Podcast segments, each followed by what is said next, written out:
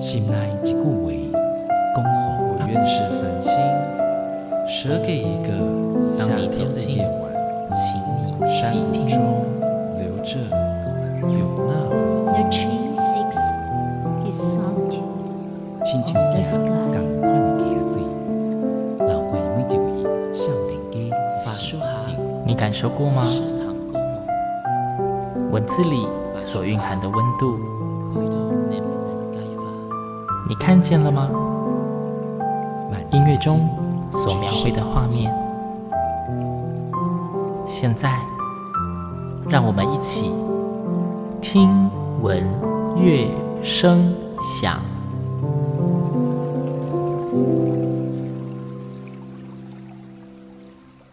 各位听众朋友们，大家好，我是新阳，欢迎再次跟我一起听闻乐声响。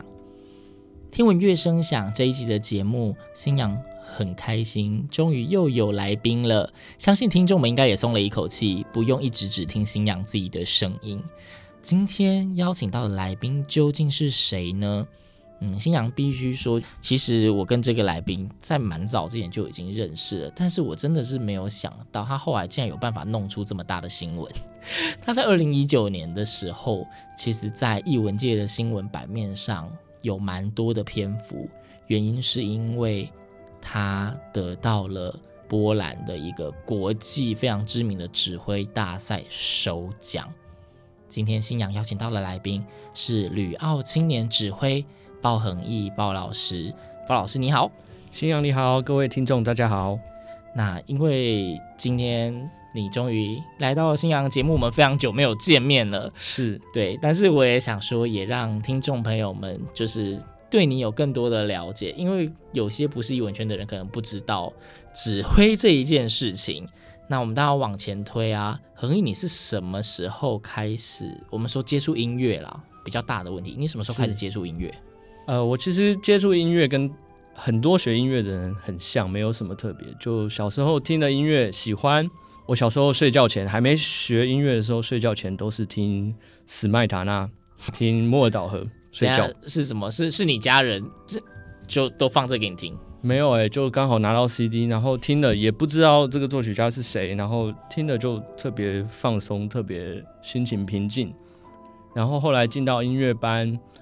因为我晚大家一年插班，所以我后来进音乐班的时候，呃，学习管乐器，呃，没有学弦乐器，我学双簧管。嗯，哎，我我插个话啊，你刚刚就是讲说你小时候接触音乐，然后你就讲到你进乐班，进乐班这件事情是、哦、是你自己想进去，还是家人安排，还是对你什么时候开始决定你真的想读音乐班？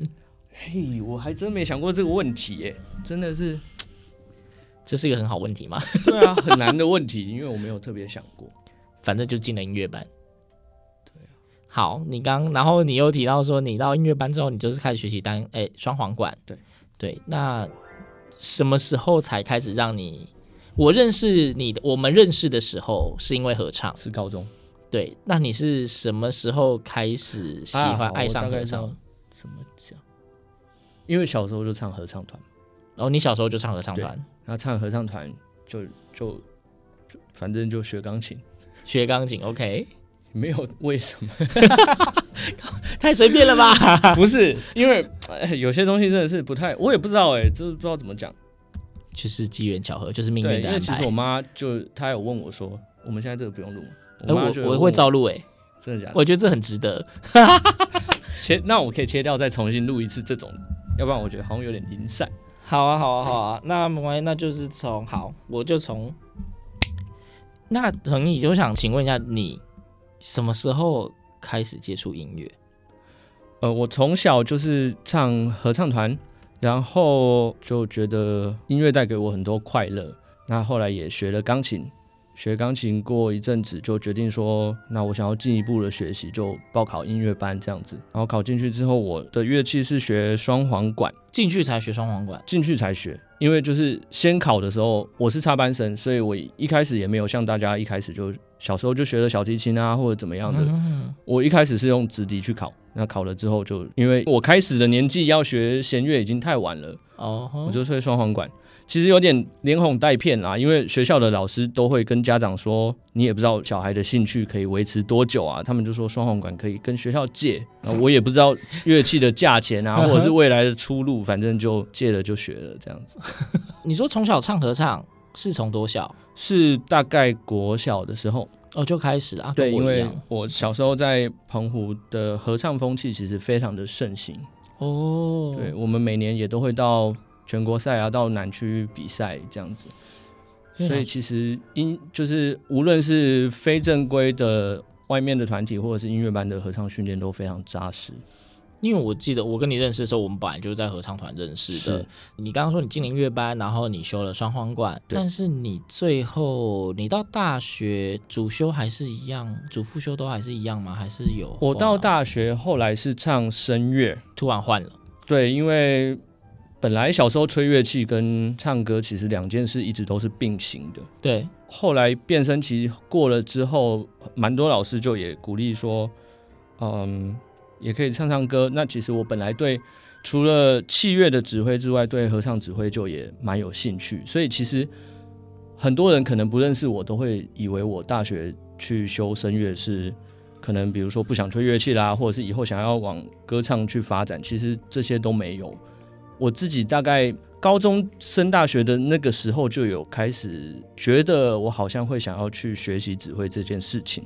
Oh. 那除了以前的自己吹乐器的乐团经验之外，我也对人声这个东西非常向往。无论是合唱有伴奏无伴奏，或者是歌剧，都很有兴趣。那不同的美版美感，我也知道需要不同的背景跟。经验的累积，所以我觉得唱歌这件事情对指挥，无论是歌剧指挥或者是合唱指挥，都会非常的有帮助。所以其实你蛮早就想要走指挥这一条路了哦。是，只是因为设定目标的时候跟达成这个过程中需要的努力其实还蛮多的，所以当时也不敢保证说未来一定会去做这个事情，或者是可以完成我自己的愿望或者是功课。那你在这一整条路上这样子走的过程中，家人对你都非常支持？其实没有诶、欸，其实我觉得应该是到我考上大学音乐系的那一刻，我爸爸妈妈才比较放心。因为我虽然从小一路都念音乐班，但是到了高中还是有去念普通班，因为就是怕说可能为了准备术科而放掉学科，荒废学业。而且因为那个时候我考大学是声乐。考试对，那其实家人都还是会担心，万一呃你过敏啊、感冒啊，会影响哑掉啊，会影响一辈子很重要的一个考试的事情，这样子。嗯嗯嗯，对。但是在普通班的时间，我也完全没有放掉音乐，应该说比大家付出两倍的时间在学习音乐班的科目，嗯，或者是共同科啊、主副修也好。那我那个时候也不知道，我可能一直都觉得自己可以挤出一些时间，我还。瞒着我爸，因为我爸爸是在高中，他是注册组，我们是在同一个学校，oh. 他是负责输入大家的考试成绩的那一种。OK，所以所有的学生都是成绩单寄到家里会发生问题。我是数学考完考试的隔五分钟，大概他就已经看我空的版面的多寡，就是我接到电话问题的程度了。对，所以我高中的时候。因为就是真的很热爱不同的音乐，我还去创了马公高中的第一届吉他社。你是创社社长啊？没错，就是好像觉得自己考大学音乐系还不够忙，很不错啊。是，我觉得很早就能够发现自己兴趣是一件蛮幸运的事情。是，加上后来你说后来家人终于跟你。大和解没有，家人终于放心，谅解。对，后来应该也是有给你一定的支持吧？是啊，就是也知道拦也拦不住了。当然，家人对你的爱都是那种一半担心，一半还是会咬紧牙关去支持你。对，那因为你后来你大学开始读了音乐系，可是一开始有介绍你是旅澳指挥，代表你后来出国这一件事情是本来就有在你的学习规划里面，还是到了读到什么程度才突然想出国吗？其实我一开始我觉得我的学习啊，尤其是出国这件事情，转了一个很大的弯。因为、嗯、呃，我后来在大学的时候学习声乐，那其实唱歌也唱出兴趣。尤其是因为学唱歌要学非常多的语言，那我本身对学语言这件事就非常感兴趣。哦，然后还有就是有提到我对人声音乐的这种喜好，我本来是想要去美国学习，嗯哼，因为美国的学制时间比较短，所以我觉得我也是可以呃一样很多样的学习，但是比较快可以经济上的考量啊，或者是就业上的考量，可以比较快回到台湾。嗯哼哼。但是后来就是认，就是听了音乐会，认识了一些。站在台上的指挥家，比如说大家都知道的吕绍佳老师，还有简文斌老师的关系，哦、那我很好奇他们的能力是如何被培养出来的。嗯、那后来就发现，这些台湾著名的指挥家都是在奥地利维也纳受训练。他们都是奥地利维也纳那一边。对，然后后来我在台北爱乐，呃，暑假办的合唱指挥的大师班，也认识到了呃，Gabor Hololong 他是一个匈牙利的指挥，嗯、那我那个时候参加完大师班，我也问了他的意见，他就鼓励我，他说：“如果你想要念指挥，尤其合唱指挥或管弦乐指挥都是，还有歌剧院的这种学习经验的话，他就告诉我说，Vienna is center of the world。”哦，他说的是当然是古典音乐的意思，在这一块，维也纳是世界的中心了，啊、标志。但我那个时候其实抱持着很疑惑的想法，因为我会去想说，是不是因为他自己在匈牙利的关系，本来跟奥地利就很接近，嗯，或者是说有一些有时候是老一辈的比较传统的想法这样去觉得。那后来一直到了我开始准备考试、准备语言。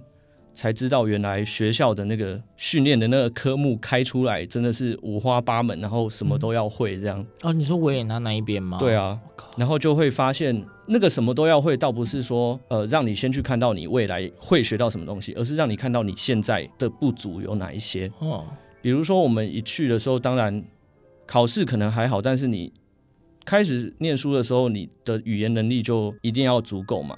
那大家也知道，比如说歌剧或者是合唱曲目，其实很大一部分就是无论德文或者是拉丁文这些东西都是学校基本的要求。嗯哼。然后钢琴的能力，因为我自己以前是吹双簧管的，所以钢琴一定也是要多练。嗯哼。对，他就在入学前就让你看到，成为一个指挥，你所要具备或者是可能你没有那么不是你的强项，但是你需要加强的部分是什么？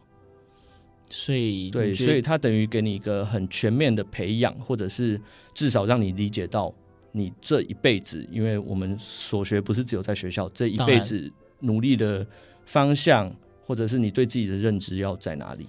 所以，觉得这方面你看到的东西，有觉得他。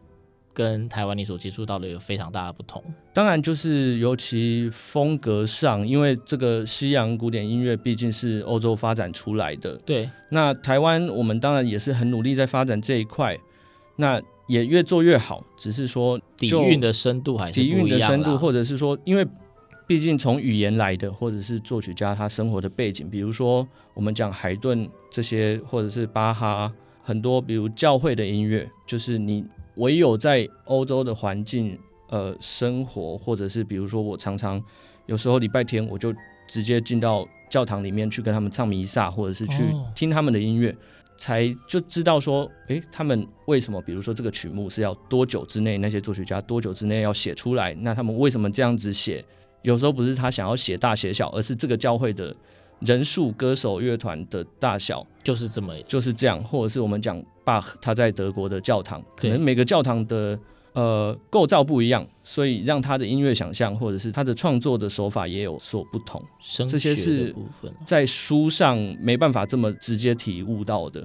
所以就跟我们一般说听音乐会一样，很多东西是你没有办法透过电视或是看书得来，你一定要在现场感受那一种。或者是老师花十句话跟你解释，都不比你听到一个音，或者是第一眼看到你就直接了解了，这可能几百年的历史所累积的特别之处。所以这也证明，就是新娘每次都在节目推荐大家说。音乐会啊，艺文展演，你就是要去现场，是不要只想说等他最后出 DVD，那个感动跟震撼完全不一样，对吧？没错。OK，好，刚刚讲这是求学的经历的部分啊。那刚恒毅跟我们分享，就是他的在音乐这一条路上的求学的历程，当然还是现在进行式啦。是，对。那因为我的节目是音乐节目，所以一定要有音乐。那你讲那么多求学，那想必你在国外这么长的时间，你也到接触了非常多不同的音乐。那你今天应该有就是乖乖的按照规定有带曲子要来分享给听众。没错。好，那你是不是应该先跟我们听众们介绍一下你今天要分享的第一首歌呢？今天我想要分享的这首歌呢，其实是我最近音乐会的其中一个遗珠，就是它是、呃艾尔加的《Love's Tempest》。它是一个英文的诗作去谱曲的，它的内容呢，它是在比喻爱情跟海，它把海洋的起伏，有时候是狂暴的风浪，有时候又很平静，如好像明亮的镜子一样，这种氛围，它把爱情比喻成海的波浪的这个情景。OK，那现在应该就先让我们听众们先来收听由包恒毅指挥分享给大家的这一首艾尔加的《Love's Tempest》。那他也很巧合的是，我在斯洛维尼亚比赛的时候的决赛的时候得奖的曲子。哦，好，所以是你比斯洛维尼亚那一场指挥大赛得奖的曲子。对，好，那我们大家就一定要赶快来听听看这一首《Love's Tempest》。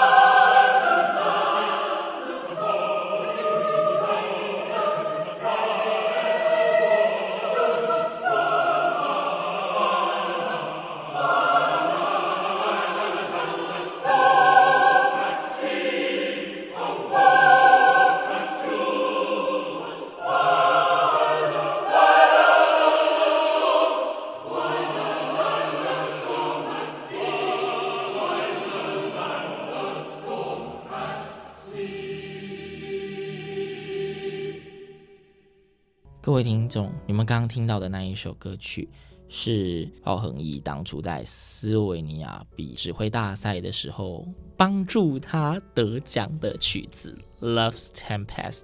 那不晓得那一首歌你们还喜欢吗？听起来那个意境、那个感觉如何呢？接下来我们就要继续的访问包恒毅指挥，因为我在节目一开始我其实有提到您在报纸上面占了一大堆的篇幅，二零一九年的。呃，波兰那一边的指挥大赛嘛，你得了首奖。那我们回过头来问一下，因为你刚刚说你在斯洛文尼亚你也得奖，嗯、然后报纸上面波兰你也得奖，你很频繁的在参加所谓的指挥比赛吗？是，可是其实呃也是蛮反差的。我一开始自己的个性或者是说对自己的规划，其实还蛮反对去参加比赛这件事情。嗯。对，因为一方面我会觉得有一些艺术的东西很难用短短的几十分钟去评价这个人的好坏。对，但是后来也因为觉得说给自己这个压力，或者是把自己呃推出国去到不同的环境去，在那个高压的环境下去考验自己是很重要的一件事情。嗯哼，那也借着这些机会，可以逼迫自己在很短很短的时间内去学习大量的曲目。然后，不同的语言工作的时候去，呃更频繁的接触到陌生的团体，来训练自己。那我我想问一下，就是关于比赛这件事情啊，我相信听众们应该也会跟新阳有一样的疑问，因为我们其实我们讲音乐比赛，大家大概能够想象，当今天你是乐器或是什么声乐，就台湾本来就会有类似的比赛嘛，你就是演奏你自己的音乐。但是指挥比赛，像台湾好像就不太会遇到。指挥比赛要怎么比啊？因为指挥理论上我们所知道，指挥它就是要面对一个乐团或是合唱团啊。是。那你去国外参加指挥比赛，你总不可能带着自己一个一整个团，然后去那里指给大家看吧？那他要怎么比啊？比如说乐团的指挥比赛好了，它就是比较多是固定的一个乐团，那可能比如说十首或者上下的这个曲目量。嗯，就每一轮都是这个乐团，那可能只是不同的曲种。那合唱的指挥比赛就比较特别，每一轮都会碰到不同的合唱团，或者是有一些，他第一轮可能是双钢琴，他先考验你的基本指挥的技术，嗯，然后后面的每一轮再依照他的曲目的编制啊，或者是合唱团的能力来做分配。那通常比到越后面的团，他会是越职业等级，或者是越。大家平常我们这些年轻指挥越可遇不可求的知名团体这样子，可是没有公平性的问题吗？例如说，你们指挥比赛是每个人都指一样的曲子吗？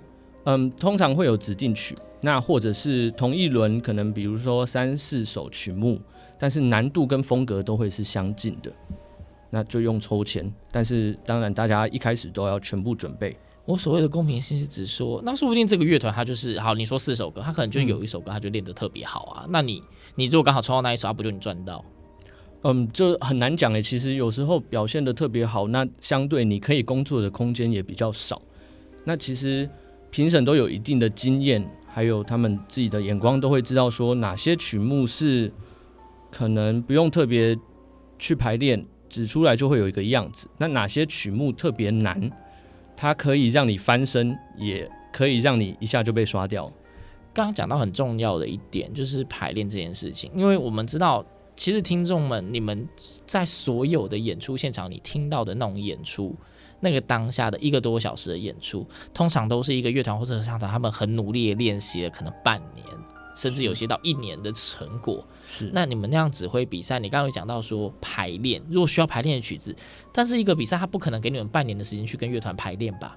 对，通常这些合唱团的指挥啊，或者是说老师，都会先把这些合唱团准备到一个程度，比如说八九成，字啊、音啊都有一定的水准，而且不同国家比赛的时候，有很多比例的曲子是他们当地的语言。嗯哼哼，对，比如说我在斯洛维尼亚比赛的时候。可能三分之一或到一半是斯洛维尼亚语，嗯嗯，那在波兰的比赛也有很大的比例是他们的曲目，那其他他们才会去分配，比如说德法意这些语言的曲子，嗯，所以排练的时间他通常会给你们多少？通常就是十到三十分钟都有，比到越后面会排越久。哦，所以十到三十分钟就要排完一首曲子，对。他们，你就要设法让他们做出你想做的东西，对。有时候时间只够你走一次，然后你可能几个要求，或者是甚至我们在走过去的那一次也不会停下来讲话。就是如果够好的团，我就直接用手势或眼神让他们知道我的希望。所以他就是在一定的时间内考验你的反应啊，或者是你的语言能力也好，或者是你的手的技术。我看光是用听的，我就觉得这挑战很大哎。对，对就是一个亚洲人，他们本来就语言就没有很相通的，然后你要让他们在很短的时间之内可以做出你要的效果，而且你像那么短的时间，估计你只能取舍，你必须要取舍，说我要特别展现出什么东西，我我不可能每一个都要啊。对啊，对，那所以就是指挥本身眼光要很利，要知道呈现什么东西才可以让评审们有感觉。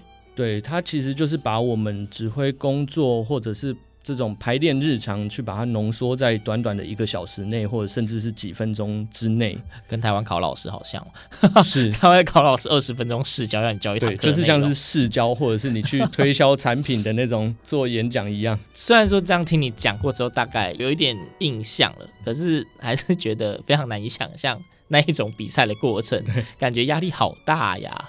对，其实。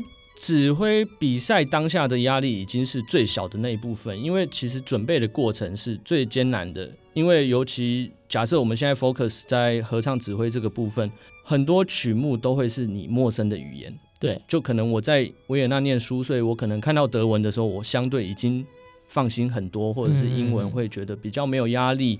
尤其比如波兰文、俄文，或者是。拉脱维亚文、斯洛维尼亚文这些我都碰过，嗯，这些都是平常除了特别的菜单上面之外不会看到的语言。我自己就要想办法，如果我想要进到这个比赛，或者是我想要从这个比赛去证明我自己，或考验我自己，或学习这个语言，我就要自己想办法去找到人，或者找到网络资源，然后去特别学这个语言，克服它。是因为曲目会提早公布嘛？是。但是时间通常也不会够到你可以去真的，比如说学到会讲，那是不可能的事情。一个新的语言，尤其又相对对亚洲人来说比较冷门的话，所以通常就是曲目提早公布之后，估计你就是做功课，就是曲目载下来之后开始研读，开始自己做所谓的什么曲式分析，然后标注你可能会想要做的重点。是。哦，这就是在准备比赛跟考试，完全可以套用。这样子我就越来越可以想象那种感觉了。没错，对。那再来就是重点问题，就是你得了波兰的指挥大赛的首奖嘛？那因为你刚刚有讲到说，国际的指挥比赛有很多不同的形式，波兰的这一场是不是可以简单的也跟大家讲一下那个过程？例如说，哎，为什么想？报这一个比赛，它有什么特别的吗？为什么你要挑它？明明欧洲有很多指挥比赛，为什么是它？波兰的这个指挥比赛，我觉得很特别，是它曲目的分配，每一轮各个风格真的都有。它从波兰自己的作曲家，然后民歌。它有点类似我们的台语、客语这种，连波兰人本身不一定都认识的语言哦。Oh. 然后到梅香这种很现代的，呃，我们现在讲现代，但是其实在欧洲也已经流行一阵子的曲目都有。嗯，然后他们到了决赛之后，可以碰到的团体是他们当地的城市的国家级合唱团。国家级合唱团哦。对，而且我看到通常都是，比如说我们讲。合唱音乐最盛行的波罗的海三小国，或者是白俄罗斯这些国家的人去比赛，那我就会觉得，呃，我身边当然也有很多亚洲人去尝试报名过，但是都没有成功。嗯、我就是越难，我就越想要去尝试。所以波兰的这个比赛算是蛮大的，或是非常知名的比赛之一吗？因为当然要办一个合唱指挥比赛，或者是任何的指挥比赛，都是它需要非常大的资源，尤其是这些来协助比赛的团体。对，比如说这个这个合唱比指挥的比赛，它就有从三四个城市去调动那个城市最好的合唱团来协助，所以这是一个非常难能可贵的机会。那它也维持了二十九年的历史，所以它其实真的是算是在中南欧是一个非常有规规模，对，是一个指标性的合唱大赛，是就是。我就会特别想要去参加的话，既然都要花时间跟心力，就想要挑难一点。干嘛不参加一个厉害一点的这样？对。那诶，这个合唱大赛，因为刚刚说合唱大赛有分管弦乐指挥跟合唱指挥嘛？是。那这一个合唱大赛，它是属于哪一个？呃，它就是给合唱指挥的比赛，就是专门合唱指挥的比赛，所以它并没有分什么管弦乐组这种东西。没有，有的比赛它就是会，比如说合唱或交响的作品。嗯像我有参加过拉脱维亚的比赛，它就是也会有这种合唱跟交响的曲目。那你比到半决赛或者是决赛的时候，就是真的跟乐团一起合作演出，比如说歌剧的选曲啊，或者是像布拉姆斯这种比较大型的合唱作品。那刚刚讲波兰的这一场比赛啊。你们那一次，你有印象大概有多少人报名吗？你知道的？呃，就我知道，申请的时候都是上百个，那他会就是从你的简历跟影片去挑。他有书面资料审核这种东西啊？会，就是你要先让他看你的，比如说简历上面我们都会有合作过的音乐团体，嘿嘿，然后你的指挥的影片哦，对，所以会有初步筛选之后，会有初步筛选，然后有一些甚至在他官方网站上面就会有一些基本的问题，比如说。呃，这不是在这个波兰的比赛，但有一些就比如说，给你一个怎么样的时间的音乐会，让你去试着安排一个曲目，他会想要知道你对整个音乐史或者是你的曲目的编排啊，或音乐美学的逻辑，对逻辑性，Okay. 或者是有基本的认识这样。那所以刚刚这个波兰比赛，你进去就是好过了初审之后，多少人过书面资料进第一阶段？第一阶段有十六个人，就一开始就是十六强，对。一开始就是十六十六强，十六强之后是一半一半这样慢慢淘汰，还是应该是三到四轮？我记得没错的话是十六筛八，然后八筛四到五，然后就是再来总决赛，哦、呃，决决赛这样。决赛这样子，决赛的时候其实还是有五个人。十六强里面除了你之外，还有亚洲人吗？这一次没有。你是唯一进十六的亚洲人，对，有亚洲脸孔的加拿大人，对，OK，没错，对，反正你是最后得的首奖那一个亚洲第一人，对，在这个比赛啦，这个比赛，这个比赛以往都没有亚洲得冠的记录，对，我觉得这应该是你人生中也是一个蛮重要的里程碑。